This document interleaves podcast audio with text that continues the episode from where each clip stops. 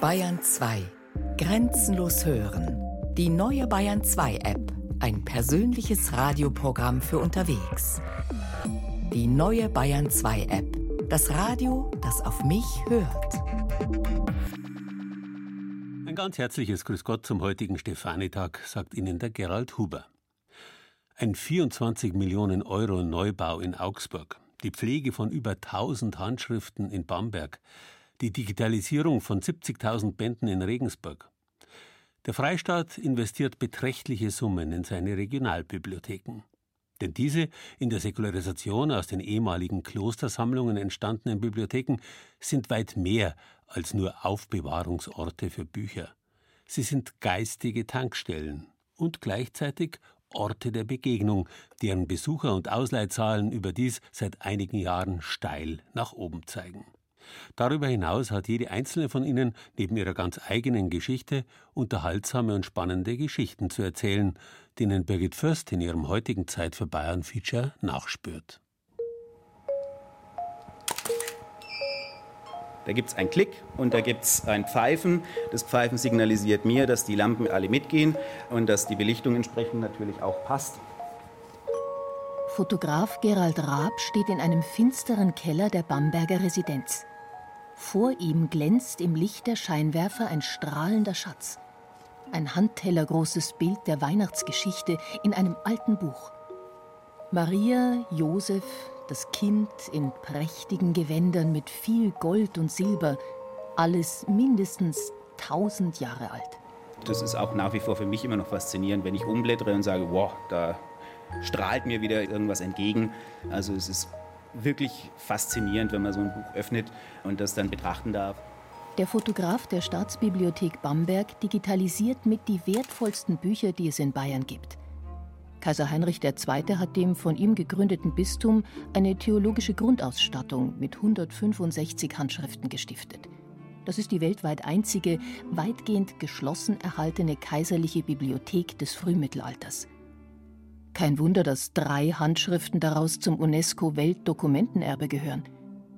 Entstanden sind die ottonischen Handschriften, wie sie auch genannt werden, größtenteils im berühmtesten Skriptorium der damaligen Welt auf der Insel Reichenau im Bodensee.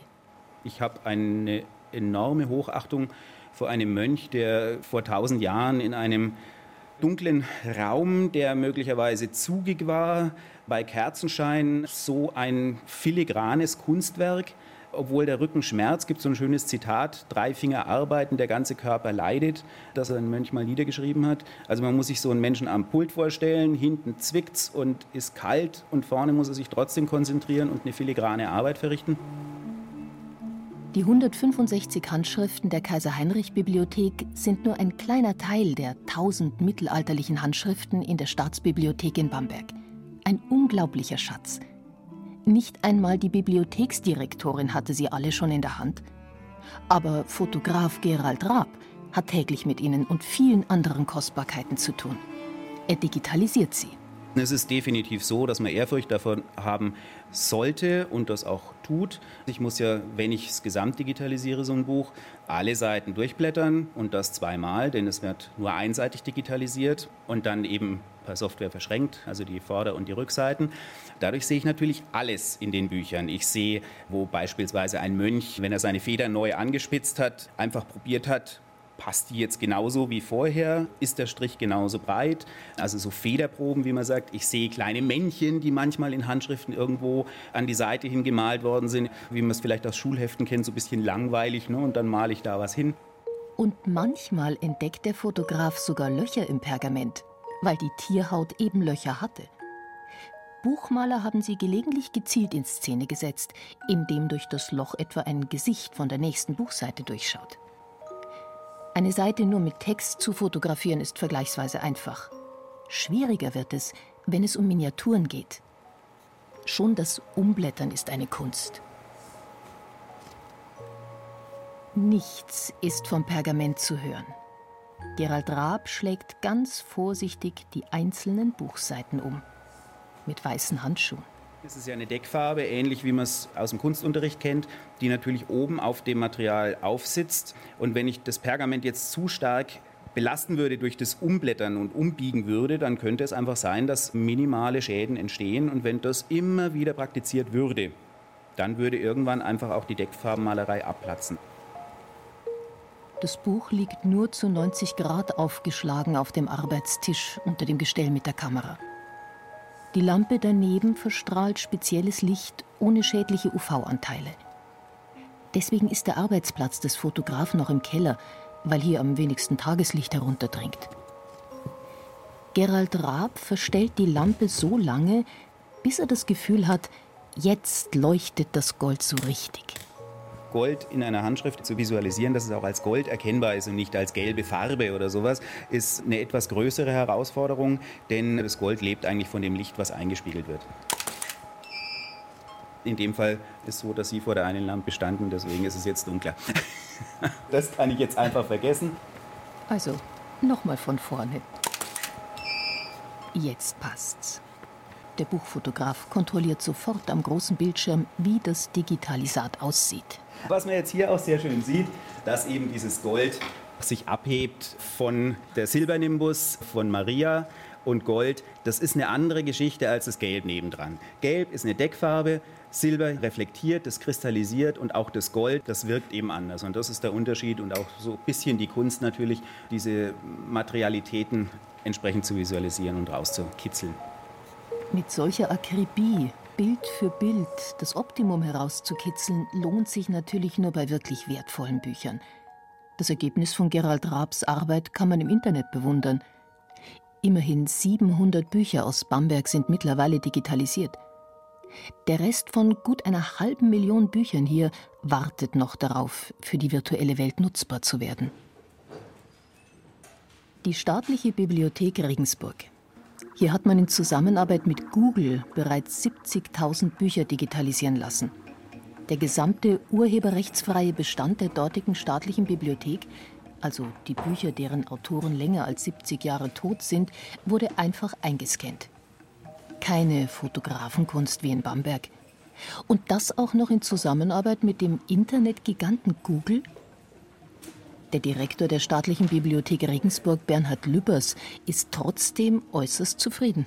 Das ist nicht die Heilsarmee. Also die wollen ganz klar Traffic, wie man neudeutsch sagt. So Bibliotheken sind ja Schätze, was da an Wörtern in diesen Büchern drin steckt.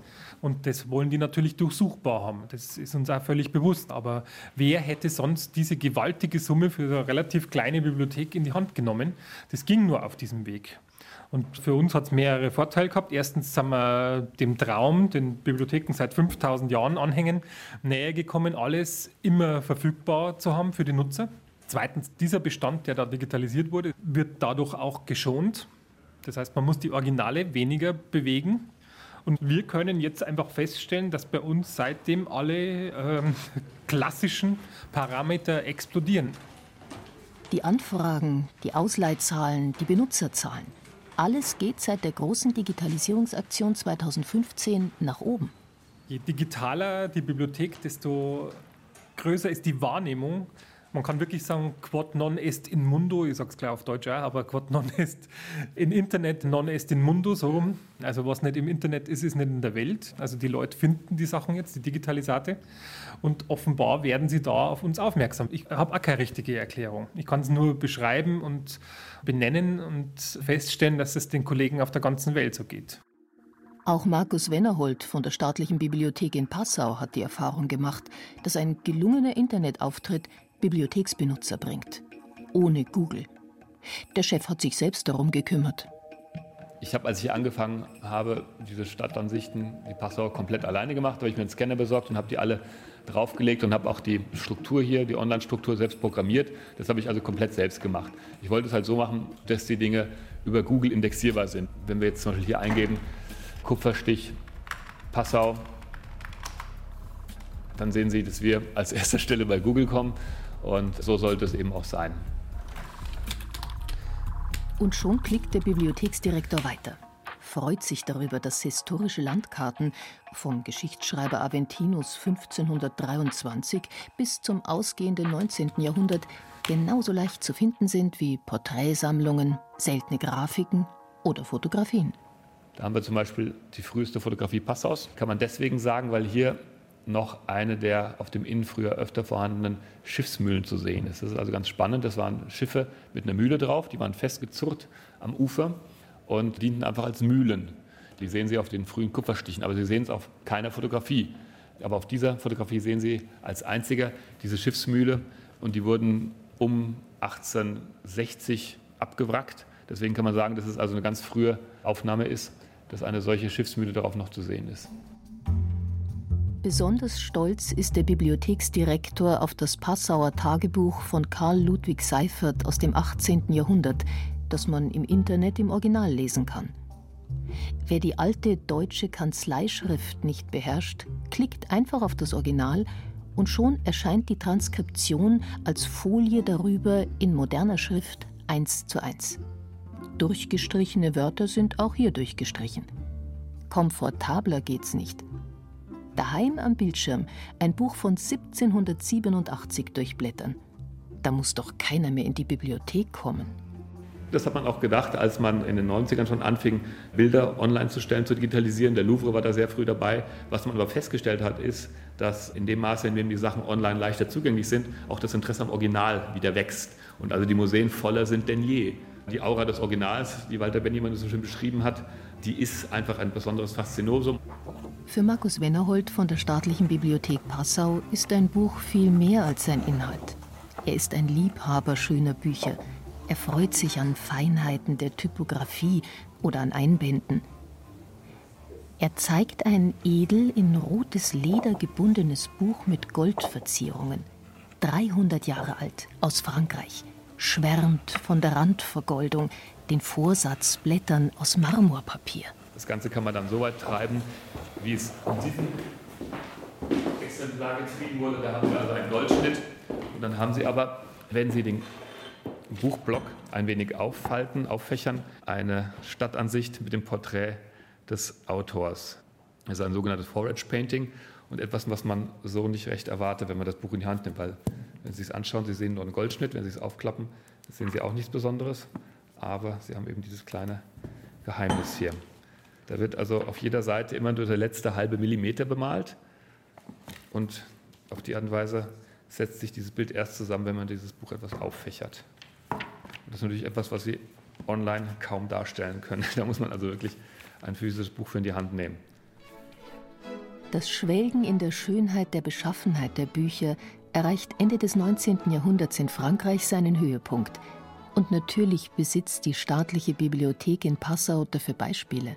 Man hat einfach die Hochachtung, die man dem Inhalt entgegenbrachte, auch materiell Ausdruck verliehen, etwa wie wir uns heute auch noch gut anziehen, wenn wir in die Oper gehen. Das müssten wir ja auch nicht tun, wenn es nur um Inhalte ginge. Und deswegen hat man gesagt, wir schätzen diese Inhalte und wir versuchen sie möglichst schön zu präsentieren.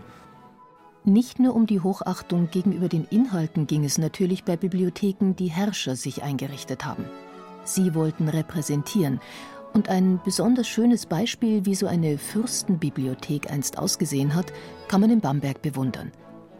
In eleganten, dunkelbraun glänzenden Regalen mit Einlegearbeiten an den Seiten und vergoldeten Schnitzereien stehen die Bücher der sogenannten Karlsberg-Bibliothek.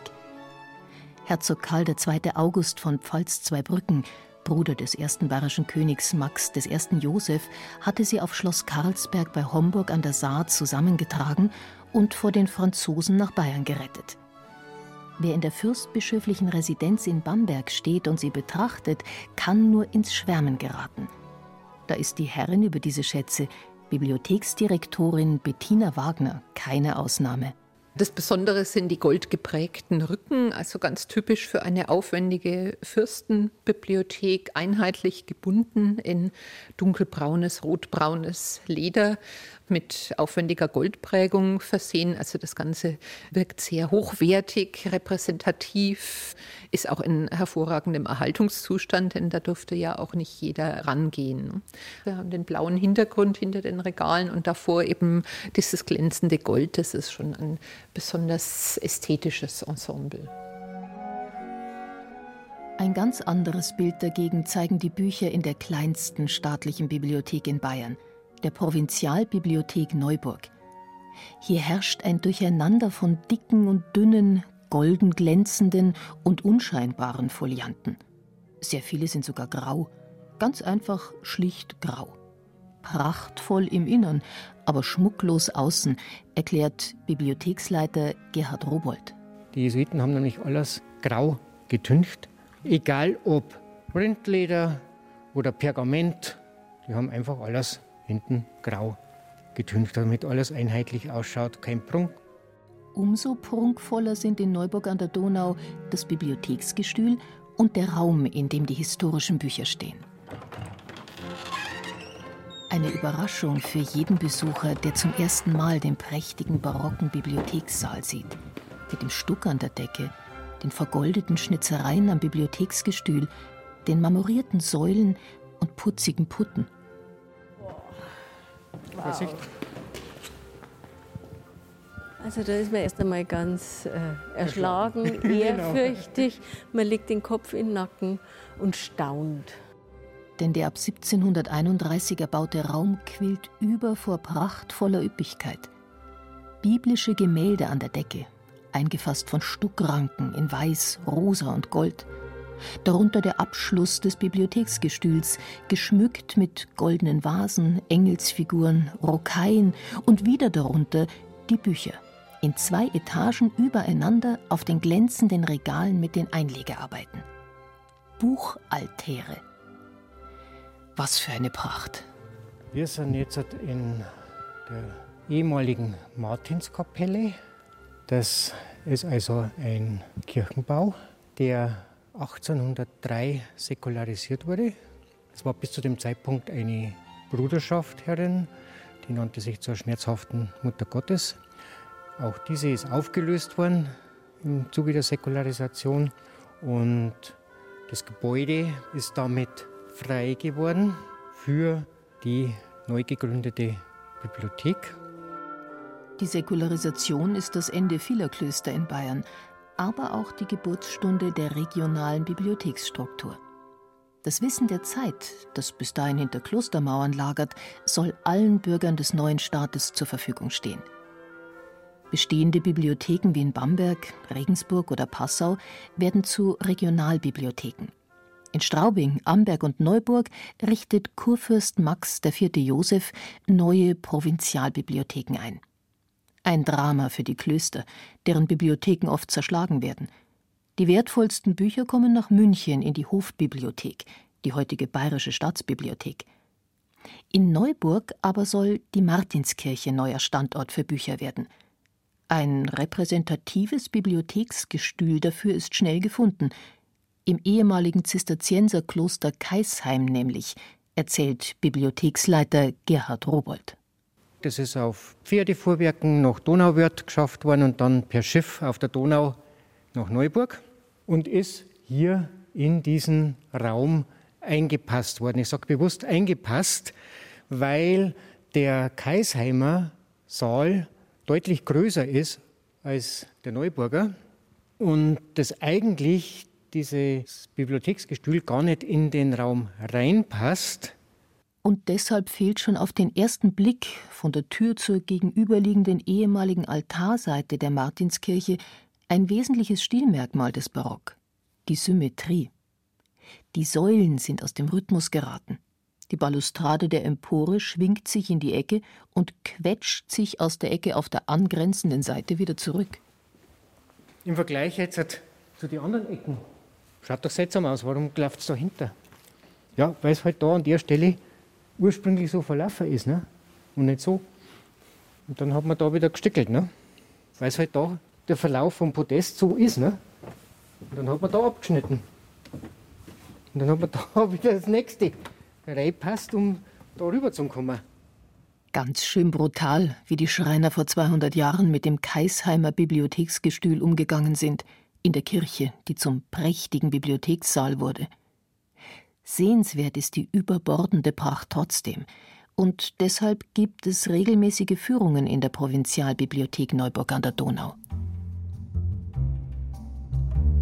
Einen Dornröschenschlaf dagegen schläft ihr Pendant in Straubing – Außer Wissenschaftlern kennt heute kaum mehr jemand die vergessenen Schätze dort. 12.000 Bände, vor allem aus niederbayerischen Klöstern aus der Zeit vor 1800, sollten, wie in Neuburg, eine Provinzialbibliothek ergeben, erzählt der Bibliotheksbetreuer Hans Irler. Es waren aber dann Kriege, also die napoleonischen Kriege, und es war kein Geld da, um diese Bibliothek zu betreiben. Und dann hat man die Bibliothek dem Königlich-Humanistischen Gymnasium zugeschlagen. Und das sind wir. Heute heißt das Königlich-Humanistische Gymnasium Johannes Thurmeier Gymnasium. Und seit es vor 30 Jahren in einen Betonneubau umgezogen ist, ruhen die alten Bücher in einem eigens dafür erstellten Anbau mit Diebstahlsicherung. Schön ist das nicht, aber zweckmäßig.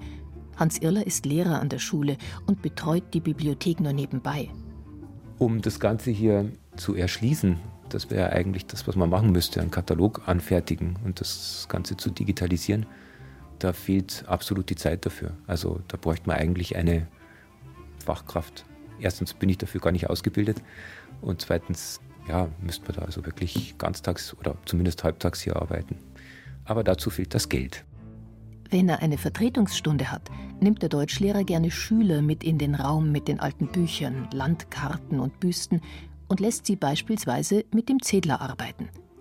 Der Zedler ist ein riesengroßes Lexikon von Johann Heinrich Zedler aus der Aufklärungszeit mit über 50 Bänden, in denen das Wissen aus den 1730er Jahren versammelt ist. Und dann kann man hier auch gleich noch weiterschauen. Was der Zedler hier auch hat, das ist, dass er in jedem Band eine Widmung drinnen hat. Also hier jetzt zufällig herausgegriffen, der durchlauchtigsten Erzherzogin von Österreich und Frau Marie Infantin zu Hispanien heißt hier. Also dieses Buch ist der Erzherzogin von Österreich eben gewidmet. Und dann kann man mit Schülern zum Beispiel überlegen, wie gibt es das, dass heutzutage Lexika nicht mehr der Frau Merkel gewidmet sind und dass der damals jeden Band irgendeinem Herrscher widmen musste. Und dann kommen die Schüler meistens drauf, dass wir heute eben Pressefreiheit haben und der Zedler damals darauf angewiesen war, dass er sich das Wohlwollen der Herrscher sichert. Natürlich bekommen die Schüler nicht alle Bücher hier in die Finger, denn die wertvolleren fasst auch der Bibliotheksbetreuer nur mit weißen Handschuhen an. Eine Schädelsche Weltchronik zum Beispiel, über die es eine spektakuläre Geschichte zu erzählen gibt. Die lateinische Ausgabe von 1493 war 1977 in so schlechtem Zustand, dass sie der damalige Archivar Alfons Huber restaurieren ließ. Als er das Leder von den mürben Holzdeckeln löste, kam eine Sensation zum Vorschein. Der Herr Huber hat in dem Einband dieses Heliant-Fragment gefunden. Das sind ungefähr 25 Verse eines althochdeutschen Textes über Heliant, also den Heiland, aus dem 9. Jahrhundert. Und das ist natürlich schon sensationell alt und hat die Fragmente, die von Helion schon da war, da gibt es auch ein Prager Fragment zum Beispiel wieder, ergänzt. Von daher war es eine wissenschaftliche Sensation. Man hat damals eben so Pergamenthandschriften genützt, um die Einbände zu verstärken. Und da war das eben versteckt. Man kann jetzt anfangen zu spekulieren, welche Schätze vielleicht in anderen Einbänden noch versteckt sein könnten. Aber es ist natürlich hier wie in anderen Bibliotheken undenkbar, die alten Ledereinbände aufzuschneiden und nach historischen Handschriften zu suchen. Stattdessen wird mit größter Akribie versucht, das schriftliche Erbe Bayerns in möglichst gutem Zustand zu erhalten. Im Keller der Staatsbibliothek Bamberg. Neben dem dunklen Arbeitsplatz von Fotograf Gerald Raab hat Buchrestauratorin Sabine Ulein ihr Reich. Hell ist es hier, denn sie ist immer auf der Suche nach Schäden an den alten Papieren. Heute bettet sie alte Landkarten um. Zuallererst schaltet sie die Absauganlage für den Feinstaub ein. Mit einem Naturlatexschwamm bürstet sie über die mit Aquarellfarben gemalte Landkarte. Man sieht hier so die Striche, das ist der Dreck. Und wenn ich da drüber gehe, dann erkennt man ganz gut, dass der Dreck verschwindet. Und da ist er wieder.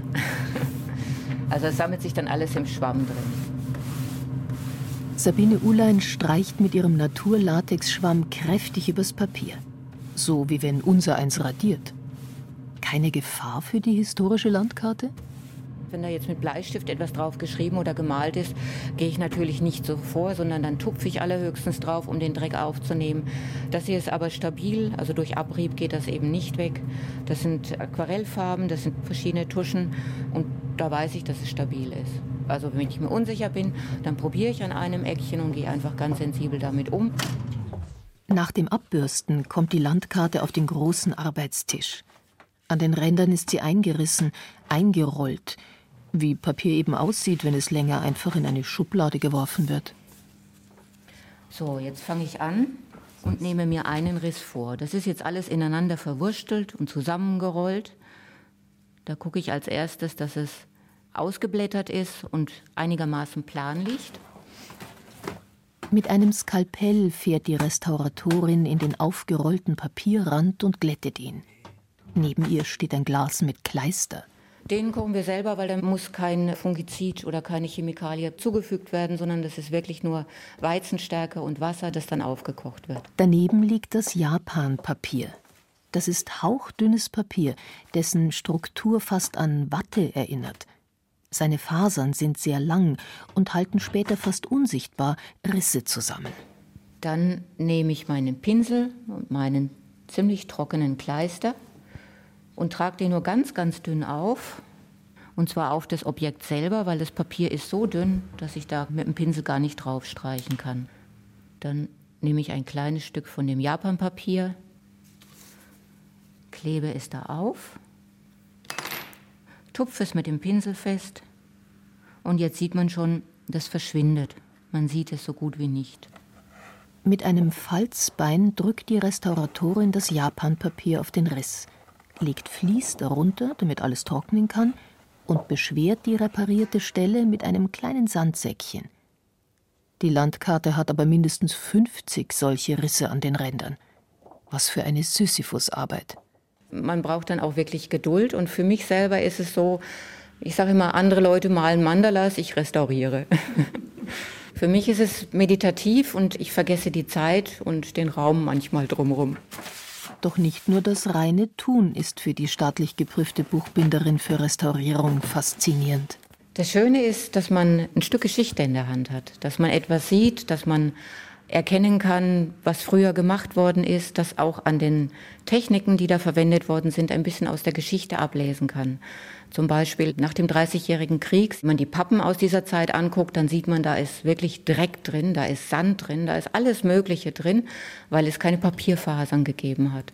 Und dieses Widerspiegeln von der Geschichte und den Geschichtchen, die finde ich total faszinierend. In Bamberg sind viele der alten Bücher in den Händen von Wissenschaftlern und Nachwuchsforschern. Und darauf ist Bibliotheksleiterin Bettina Wagner sehr stolz. Wir sind die einzige staatliche Bibliothek in Bayern, die überhaupt DFG-Förderung bekommt.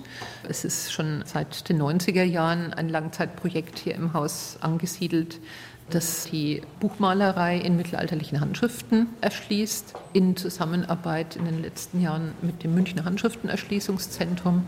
Im nächsten Projekt, das von der Deutschen Forschungsgemeinschaft DFG gefördert wird, geht es um Druckgrafiken von Dürer und Kranach.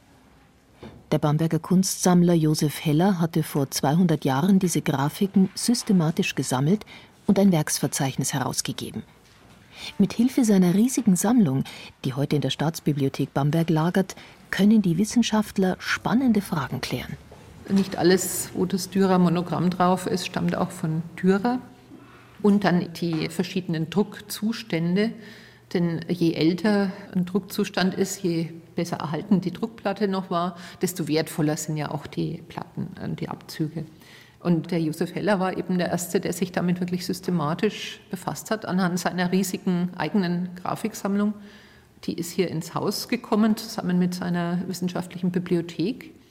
Und wir haben jetzt zusammen mit dem Bildarchiv Foto Marburg, einem zentralen Institut für Kunstgeschichte und dem Bayerischen Bibliotheksverbund in München ein Projekt bewilligt bekommen von der Deutschen Forschungsgemeinschaft, um diesen Grafikbestand zu erschließen und online zu präsentieren.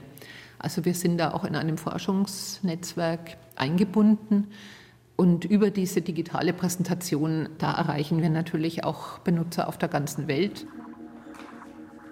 Da ist sie wieder, Die verlockende Idee, über das Internet bisher an einem einzigen Ort lagerndes Wissen der ganzen Welt zugänglich zu machen. Sie beeinflusst wie kaum eine andere Entwicklung derzeit die Zukunft von Bibliotheken, meint der Passauer Direktor Markus Wennerhold. Was sich ändert für die regionalen staatlichen Bibliotheken hier in Bayern ist, dass eben der museale Charakter dieser Häuser wieder stärker in den Fokus kommt. Denn wir haben hier Bestände, die die wenigsten Universitätsbibliotheken haben, historische Bestände, die auf besondere Weise im Internet vermittelt werden können. Und dazu gibt es jetzt auch eine zentrale Plattform, Bavaricon, wo also bayernweit besondere Schätze der Museen und Altbestandsbibliotheken zugänglich gemacht werden. Und da ist es dann einfach eine Aufgabe für die Bibliotheken, die solche Bestände haben, hier wieder stärker diese Dinge ins Licht zu rücken und auf sich aufmerksam zu machen und als Buchmuseum eben in Erscheinung zu treten. Die Bibliothek als Buchmuseum?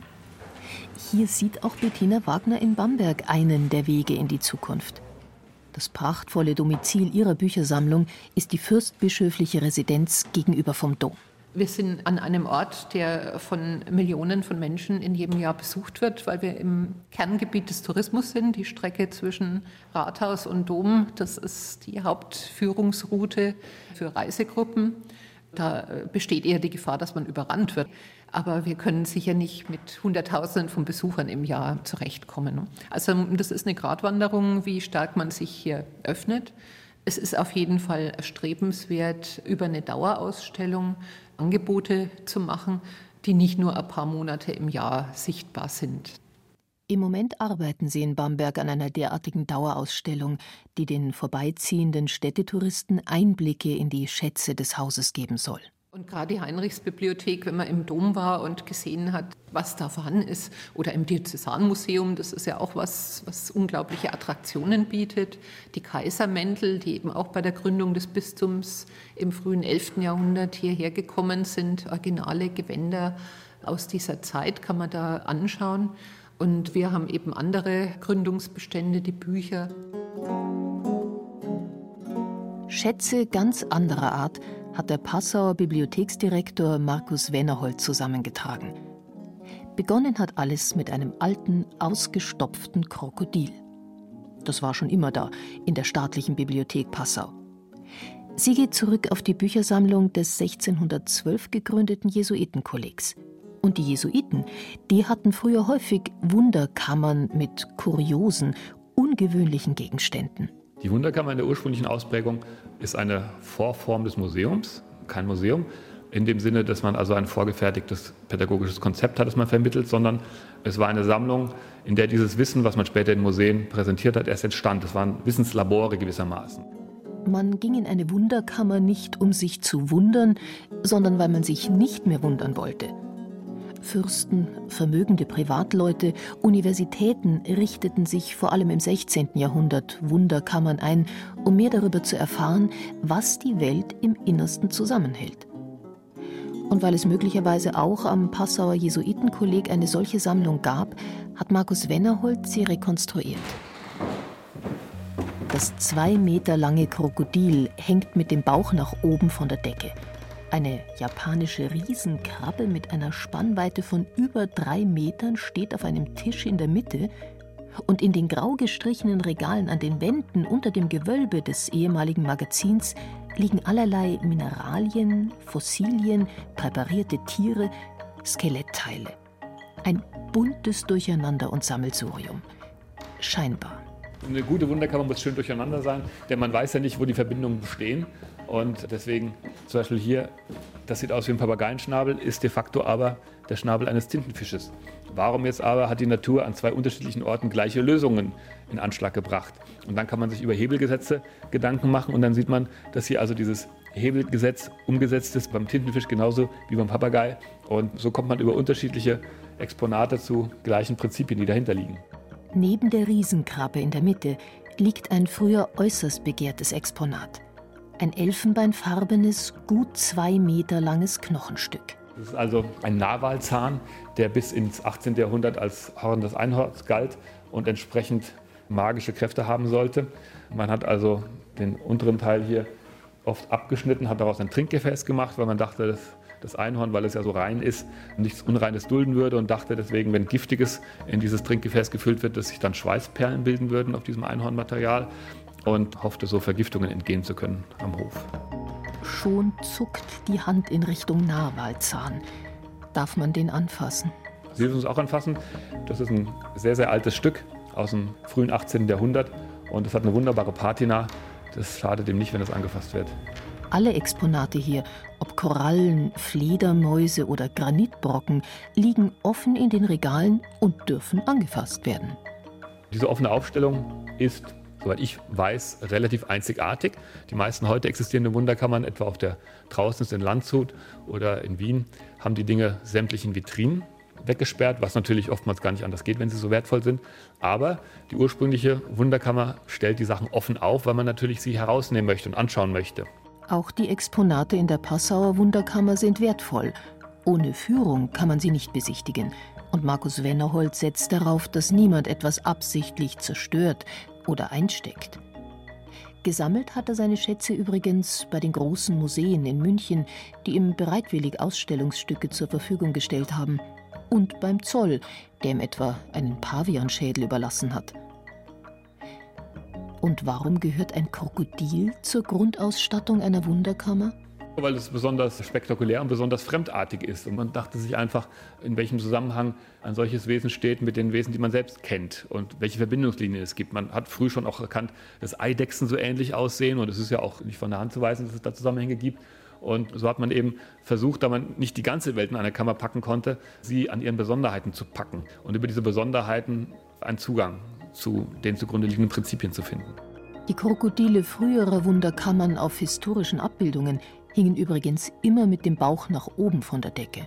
Man hat das auf dem Rücken liegend aufgehängt, damit man den schön schuppigen Rücken und das Gesicht besser sehen kann, weil der Bauch doch eher unspektakulär ist. Bibliotheksdirektor Markus Wennerholz strahlt wie ein kleiner Bub hier in seiner Wunderkammer. Alles nur Privatvergnügen in einer steuergelderfinanzierten Bildungseinrichtung? Das ist natürlich eine Sache, die einem privat Freude macht, aber man muss natürlich schon schauen, dass das Ganze irgendwo sich einfügt. Und in diesem Fall war es einfach eine sinnvolle Ergänzung des Altbestands unserer Bibliothek und auch eine Inwertsetzung dieser Räumlichkeiten hier, sodass das jetzt kein reines Privatvergnügen meinerseits war, obwohl ich lügen müsste, wenn ich sagen müsste, das hat mir nicht Freude gemacht. Aber es ist wirklich eine Abrundung gewesen unseres Bestands hier und unserer Räumlichkeiten. Und es ist jetzt vom Ensemble her so, dass man wirklich die alte jesuitische Bibliothek besser nachempfinden kann als früher. Denn die Wunderkammern waren, wie die Bibliotheken, Treffpunkte von Gelehrten.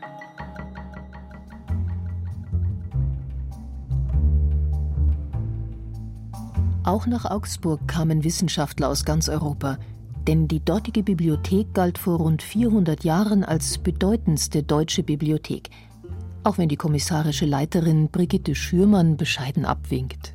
Es war eine sehr bedeutende und sicherlich eine der bedeutendsten deutschen Bibliotheken, aber ich bin der Meinung, mit solchen Superlativen sollte man vorsichtig umgehen. Also das ist so, die Heidelberger Palatinerbibliothek ist während des Dreißigjährigen Krieges nach Rom abtransportiert worden und daher kommt dann häufig die Ansicht, dass das in Süddeutschland hier die bedeutendste Bibliothek gewesen ist. Es mag sein.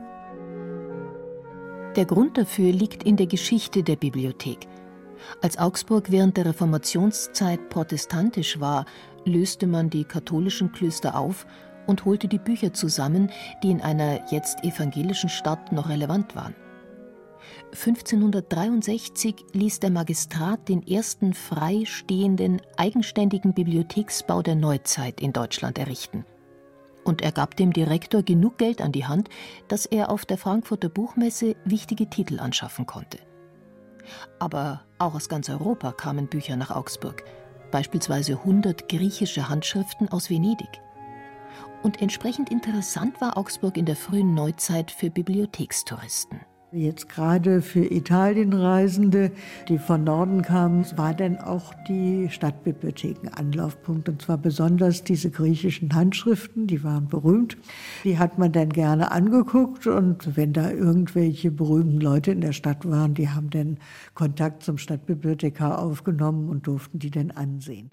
Die griechischen Handschriften liegen seit der Säkularisation in München, wie auch andere Spitzenstücke aus ganz Bayern. Aber die Bestände in der Stadt- und Staatsbibliothek Augsburg sind trotzdem unglaublich wertvoll. Allein 120.000 Bände aus der Zeit vor 1800 aus allen Wissensgebieten der damaligen Zeit lagern dort. Da gibt es beispielsweise eine ganz frühe Bibelübersetzung ins Deutsche, lange vor Luther. Das ist die sogenannte Augsburger Bibelhandschrift.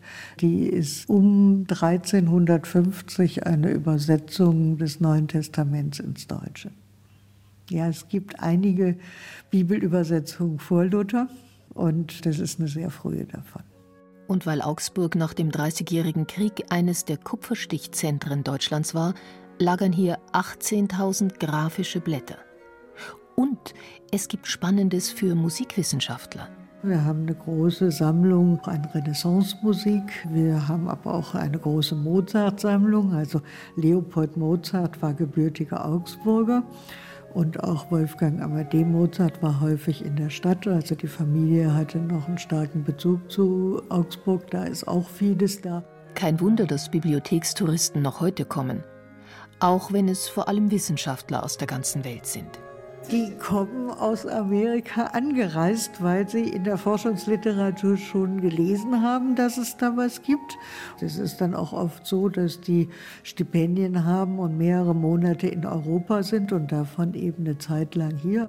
Das hängt einmal damit zusammen, dass insbesondere in den Vereinigten Staaten von Amerika sehr viel über Augsburg geforscht wird, weil die Stadt in der frühen Neuzeit natürlich schon überaus interessant ist. Also da spielt sich hier ja ungeheuer viel ab. Das hängt auch damit zusammen, dass im 16. Jahrhundert zahlreiche Reichstage hier stattgefunden haben, also ganz Mitteleuropa in Augsburg versammelt war, denn natürlich auch eine ganz wichtige Handelsstadt ist.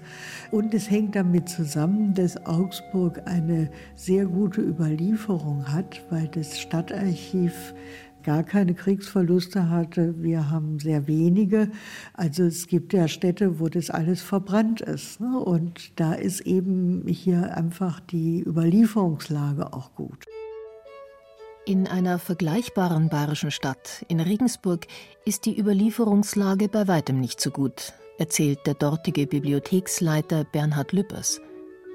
Im 19. Jahrhundert hat die Stadt nämlich ihre alten Archivalien selbst vernichtet. Alte Protokolle, Aufzeichnungen hielt man damals für überflüssig.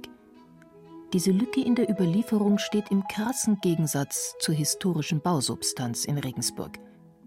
Umso mehr freut sich Bernhard Lüppers über Entdeckungen wie diese. Letztes Jahr zum Beispiel haben wir auf der letzten Seite eines gedruckten Buches, auf einer leeren Seite, eine handschriftliche Liste von den Regensburg vollstreckten Todesstrafen entdeckt zwischen 1594 und 1606. Der Besitzer dieses Buches war Beisitzer, hieß es damals, im Stadtgericht und hat halt mitgestimmt, der oder die soll zum Tode verurteilt werden. Und jetzt mal, wenn das Urteil vollstreckt worden ist, hat er daheim, so stelle ich mir das vor, also man sieht auch, dass die Tinte wechselt, die Hand wechselt hat er sich daheim hingesetzt und hat das dann aufgeschrieben, wer, wie, auf welche Art und Weise hingerichtet worden ist. Eine Entdeckung ganz anderer Art hat der Passauer Markus Wennerhold gemacht. In einem der Regale stand zu Beginn seiner Amtszeit eine Kassette, die regelmäßig abgestaubt wurde. Die Hausmeisterin kam irgendwann mit dieser Kassette hier in mein Büro und fragte, was denn eigentlich drin wäre, ob sie den mal aufmachen darf, diesen Kasten. Und sagte ich ja. Und dann sahen wir das eben. Eine kleine Kassette oder Truhe, die gefüllt war mit barocken Silbertalern, Schaumünzen, antiken Denaren, Talern, Gulden, also wirklich die gesamte Münzgeschichte. Und das war offensichtlich eine Lehrsammlung der Jesuiten, die ja für die höhere Bildung hier in Passau lange Jahre zuständig waren. Und die hat man irgendwann hier einfach vergessen. Man hat ihnen natürlich keine Signatur gegeben, diesen Münzen. Und mein Vorgänger, der seit knapp zehn Jahren jetzt im Ruhestand ist, der wusste davon noch, der war aber zu dem Zeitpunkt nicht mehr hier. Deswegen war es allgemeine große Überraschung, als wir diesen Schatz gefunden haben. Der stand ganz normaler Magazin. Vielleicht entdeckt man in Augsburg in den kommenden Jahren unerwartete Schätze, wenn alle Regale aus und neu eingeräumt werden. Denn die im späten 19. Jahrhundert gebaute Stadt- und Staatsbibliothek wird renoviert und bekommt einen Anbau, der in Form und Größe dem Altbau entspricht. Brigitte Schürmann steht vor dem Modell und freut sich. Denn das neobarocke, über 120 Jahre alte Gebäude hat so seine Macken. Es ist nicht barrierefrei. Es ist zu klein, sodass 80.000 Bände ausgelagert sind. Und dann haben wir im Moment keinen Seminar- und Schulungsraum. Das ist für eine Bibliothek unserer Art ganz schlecht. Also da kommen dann auch studentische Gruppen, Seminare. Dann müssen wir also den Lesesaal fürs übrige Publikum schließen. Das sind alles sehr schlechte Bedingungen und die werden sich dadurch erheblich verbessern. Und es ist natürlich auch eine Verbesserung für die Bestände, weil das alte Gebäude ist nicht ideal. Das hat eine Einfachverglasung. Das heißt, es ist im Sommer sehr warm, im Winter sehr kalt und das ist auch für die Bestände nicht gut. Dass der alte Fensterkit mittlerweile bröselig wird und die Bibliothekare immer aufpassen müssen, dass es nirgends reinregnet, macht die Sache nicht besser. Obwohl das Gebäude über 120 Jahre alt ist, hat es doch geniale Baudetails. Sie werden etwa im Magazin sichtbar. Hier lagern die Holzregale auf Eisenpfosten, die gleichzeitig die Geschossdecken tragen. Die Statik funktioniert über die Eisenkonstruktion, die sich in den Regalen befindet. Also das heißt, die Bücher lasten nicht auf dem jeweiligen Fußboden, sondern werden über diese Eisenkonstruktion abgetragen. Und deswegen ist das Magazin auch nicht öffentlich zugänglich, weil die Statik der Fußböden zwischen den Regalen das nicht erlaubt. Auch die Lichtsituation ist ungewöhnlich. Man hat 1892, 93 überhaupt keine künstliche Beleuchtung vorgesehen. Also es gab schon Anfänge der elektrischen Beleuchtung. Das Normale in der Zeit war aber Gasbeleuchtung. Und bei Gasbeleuchtung haben sie immer eine offene Flamme. Und dieses Risiko wollte man nicht eingehen. Und deshalb hat man auch die Abstände zwischen den Regalen sehr groß gemacht, also größer, als man das heute machen würde in einem Magazin. Und zwar deshalb, damit das Licht da noch einfallen konnte. Also man hat nur mit Tageslicht gearbeitet. Im Neubau, der parallel zum Altbau in der gleichen Quaderform entstehen wird, lösen die Architekten das Problem der Beleuchtung mit ungewöhnlicher Architektur. Von oben nach unten verlaufende schmale Mauerstreifen vor den Fenstern lassen zwar Helligkeit ins Innere, aber direktes, schädliches Sonnenlicht bleibt draußen. 24 Millionen Euro investiert der Freistaat Bayern hier – gut angelegtes Geld angesichts der steigenden Nutzerzahlen der Bibliotheken überall. Die Regionalbibliotheken in Bayern sind aber nicht nur geistige Tankstellen, wie Helmut Schmidt die Bibliotheken einmal genannt hat, sondern auch die Gedächtnisse ihrer jeweiligen Region. Nach dem bayerischen Pflichtstückegesetz geht ein Exemplar jedes im Freistaat erschienenen Buchs an die Staatsbibliothek nach München und eins an die jeweils zuständige Regionalbibliothek. Was genau gesammelt wird, erklärt der Regensburger Bibliotheksdirektor Bernhard Lüppers. Ich nehme immer ganz gern den Pfarrbrief als Abgrenzung. Der Pfarrbrief ist für einen kleinen, überschaubaren Kreis gedacht und ist damit nicht ablieferungspflichtig. Aber eine klassische Feuerwehrfestschrift oder eine Festschrift eines Vereins oder, wenn wir ein bisschen größer denken, natürlich eine echte, richtige Verlagspublikation oder Zeitung die sind alle ablieferungspflichtig und das Gesetz ist quasi auf die Nachwelt ausgelegt. Doch ist das im Zeitalter der digitalen Medien überhaupt noch nötig, alle Bücher eines regionalen Verlags in einer Bibliothek zu sammeln? Es könnte doch reichen, die Datensätze zu sichern. Da gab es doch den Skandal bei der NASA, dass die von der ersten Mondlandung, glaube ich, äh, konnten sie es nicht mehr lesen, die Daten. Im Moment stellt sich die Frage noch nicht, weil wir noch nicht in einer rein digitalen Welt leben. Vielleicht wollen das die Menschen nicht. Wir Menschen sind dreidimensionale, haptische, wahrnehmende, in der Realität in 3D lebende Wesen. Und man sieht ja auch alle Zahlen. Also E-Books stagnieren zum Beispiel weltweit. Es Gibt keine Zuwächse mehr, seit zwei Jahren ungefähr. Hat sich in den Vereinigten Staaten auf einem, also für unsere Verhältnisse, hohen Niveau, also bei 25 Prozent ungefähr, eingependelt. Bei uns liegt es immer nur so äh, am unteren Rand, 4, 5 Prozent Marktanteil. Seit zwei Jahren stagniert es völlig. In vielen Fällen wären Datensätze sinnlos. Ein Beispiel: das Bayerische Kochbuch, seit vielen Jahren außen blau und innen das Standardwerk des Kochens schlechthin, steht in den meisten bayerischen Küchen. Aber wir haben dann festgestellt, dass keine andere Bibliothek in Bayern, obwohl es das bayerische Kochbuch ist, wirklich eine komplette Sammlung hat. Es sind jetzt über 50 Auflagen, erscheint ja immer noch. Und mit jeder Auflage sind neue Rezepte dazugekommen, alte wegfallen, Die Ernährungsgewohnheiten haben sich verändert, die Zubereitungsweisen. Also es ist eine Geschichte des Essens in Bayern, wenn man so will. Mit allen Auflagen nur. Also man braucht alle Auflagen dazu. Und wir haben es. Eine Liebhaberin hat der staatlichen Bibliothek Regensburg diese Sammlung des bayerischen Kochbuchs vorbeigebracht. So etwas wird mehr werden, glaubt Bibliotheksdirektor Bernhard Lübbers. Weil die Innenstädte immer teurer werden, der Platz wird knapp, die nachwachsende Generation legt keinen so großen Wert mehr drauf, auf die überkommenen Sammlungen. Naja, und dann wendet man halt sich oftmals an Spezialisten. Dann landet halt ganz viel bei uns hier. Wer daheim keinen Platz für die vielen Bücher hat, kommt vielleicht umso lieber in eine Bibliothek, lässt sich inspirieren vom Wispern der Wörter in den Folianten ringsum. Meistens ist der Grund, warum Benutzer im Lesesaal der staatlichen Bibliothek in Regensburg sitzen, aber viel banaler. Ich bereite mich auf mein zweites Staatsexamen vor. Das geht nächste Woche los. Aber da haben wir eine Couch, einen Fernseher und deswegen muss ich da einfach weg und das äh, hier machen. Sonst da ich zu nichts käme. Das ist wahrscheinlich Typsache, aber bei mir ist das definitiv so, dass ich raus muss. Bei mir ist ja das Gleiche. Ich bin mit der, mit der ich bin daheim extrem unkonzentriert. Das sind viel zu viele Ablenkungen. Ich brauche wirklich die Ruhe. Ich brauche einen Ort, wo ich nichts anderes machen kann, außer lernen. Das ist da definitiv der Fall. Die Bibliotheksbesucher tauchen also ein in die ganz besondere Umgebung. Ein Ort der Gelehrsamkeit, der Stille, der Konzentration. Je digitaler die Welt, desto attraktiver sind Bibliotheken. Ich glaube, auf den Nenner kann man es bringen. Klingt paradox, ist aber ein Fakt, den man wirklich weltweit beobachten kann. Das hat was mit Ray Oldenburg und seiner Theorie des dritten Platzes zu tun, Third Place, dass es ganz wenig konsumfreie Orte gibt. Überlegen Sie mal, wo können Sie hingehen, wenn Sie wirklich völlig Konsum und äh, absichtslos sich irgendwo mit Leuten treffen wollen zum Beispiel oder einfach lernen wollen. Also Bibliotheken sind wirklich in, das kann man wirklich festhalten. Weltweit ist wirklich so.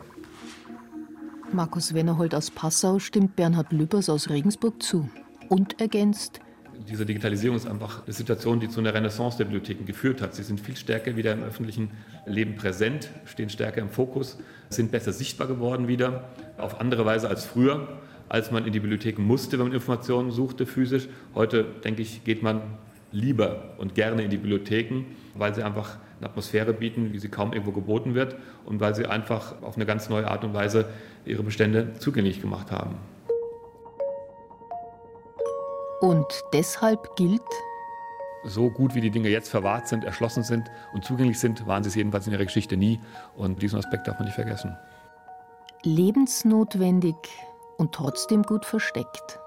So gut in Form wie nie, dennoch viel zu wenig bekannt.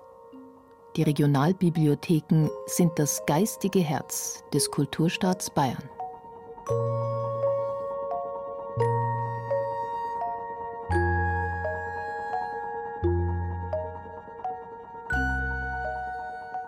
Geistige Tankstellen. Birgit Fürst war in der heutigen Zeit für Bayern-Ausgabe unterwegs zu bayerischen Regionalbibliotheken und ihren Spezialitäten. Die Sprecherin war Julia Fischer. Verantwortlich für Ton und Technik waren Christine Bauer und Andreas Lucke.